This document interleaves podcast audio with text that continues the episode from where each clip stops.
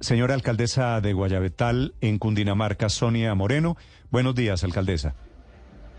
Buenos días, Néstor, ¿cómo están? Eh, y a todos sus eh, eh, oyentes. Tengo, me preguntaba el periodista que está camino hacia Guayabetal en este momento, ¿ya está funcionando, ya está reabierto por Bogotá? ¿Reabrieron la vía ya en Guayabetal? En Guayabetal está en este momento abierto, dadas las situaciones que se presentaron ayer con la comunidad, digamos que eso está superado, ¿sí? Tenemos en este momento dos dificultades, es caída de material en el kilómetro 58, eh, caída de material también en el kilómetro 58 más 900, pues, pues eso ya se, ya se removió. Eh, creo que también hay caída de material en el 56, eh, pero pues no es una cosa extraordinaria, sí, en este momento pues ya paró de llover y yo creo que la maquinaria de la concesión ya hizo la limpieza. Lo crítico en este momento es un bloqueo que tiene la comunidad de Puente Quetame eh, a la altura de Estaqueca, donde quedaba el antiguo peaje eh, de Naranjal.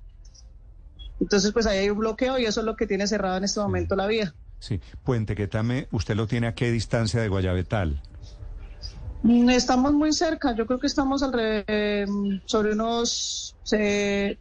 10 kilómetros. Sí, 10 kilómetros más o menos, sí. Me imagino. Alcaldesa, y entonces, a ver, para la gente que está pendiente, reabierta ya la salida de Bogotá, ya hay tránsito de camiones pesados, Guayabetal ya dieron paso, ya removieron las piedras, pero ahora el problema es Puente Quetame. Sí, tengo entendido que el problema es en este momento por algunos bloqueos de la comunidad en esa zona de Estaqueca. Sí, alcaldesa, pero los problemas son por incumplimientos. ¿A qué acuerdos han llegado con la comunidad que dicen no nos escuchan, nadie nos atiende, no hay nadie aquí poniéndonos la cara? Bueno, eh, la verdad es que han sido días difíciles eh, eh, y pues obviamente la situación social tiende a, digamos que o las personas tienen a, angustiarse, a desesperarse, a exigir pues soluciones inmediatas tanto del gobierno nacional como departamental, incluso de los gobiernos municipales. Son muchas cosas las que nos han sucedido en menos de un mes, la creciente súbita de Naranjal, el sismo, eh, remoción en masa por todo lado. Entonces, todo eso va generando eh, afectaciones en, en, en, una cantidad de personas y pues ellas a la, en, la, medida que, no se superan rápido, pues tienden a angustiarse y a, generar eso, eh, inconformidades y, eso lleva a protestas sociales, ¿sí? No son cosas que se puedan solucionar de la noche a la mañana, desafortunadamente. Entonces, por ejemplo, una persona que perdió su vivienda no es simplemente eh, al día siguiente ya construirse y retorne nuevamente a su casa. Eh, ese es un ejemplo. Son cosas que, a pesar de que el gobierno departamental y, el nacional, pues de alguna manera también desde la Unidad Nacional de Gestión de Riesgo han estado presentes.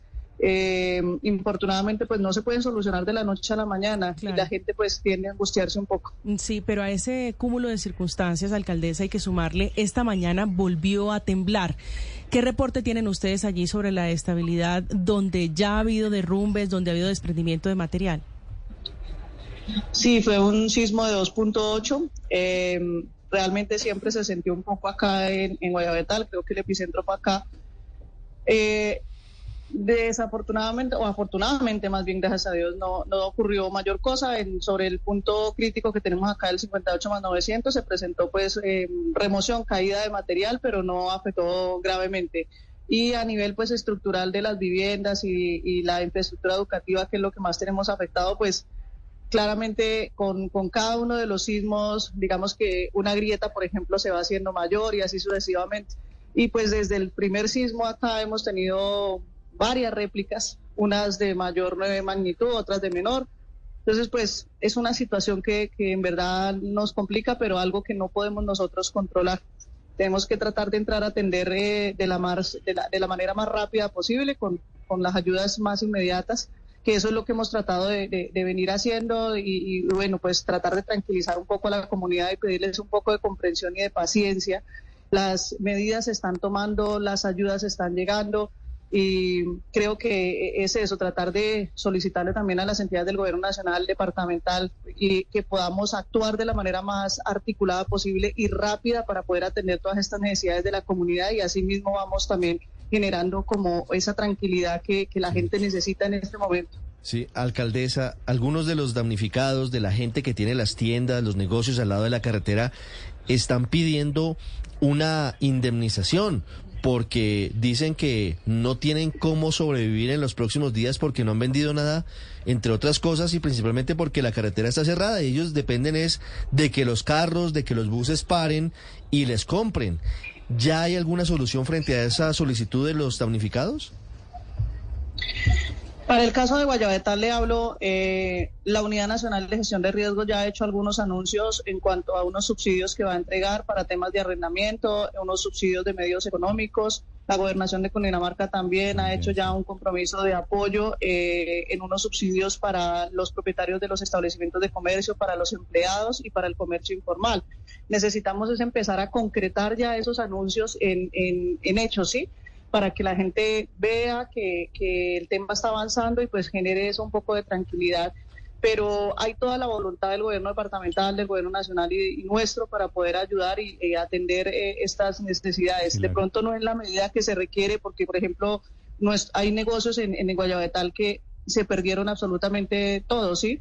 Eh, hablo de 12 negocios especialmente que estaban ubicados en la calle donde cayó el derrumbe del 58 más 900 y pues todo, toda, toda la fachada de las viviendas quedó eh, totalmente destruida y por supuesto los negocios también. Entonces la pérdida en esos negocios es mucho mayor a lo que seguramente va a llegar como, como un, un paliativo, digamos, a, a esa situación pero pues poco a poco, eh, digamos que vamos tratando de, superar el tema. Tendrá, tendrá que ser poco a poco. La gobernación de Cundinamarca dice dos millones de pesos de subsidio a los comerciantes formales, un millón de pesos a los comerciantes informales.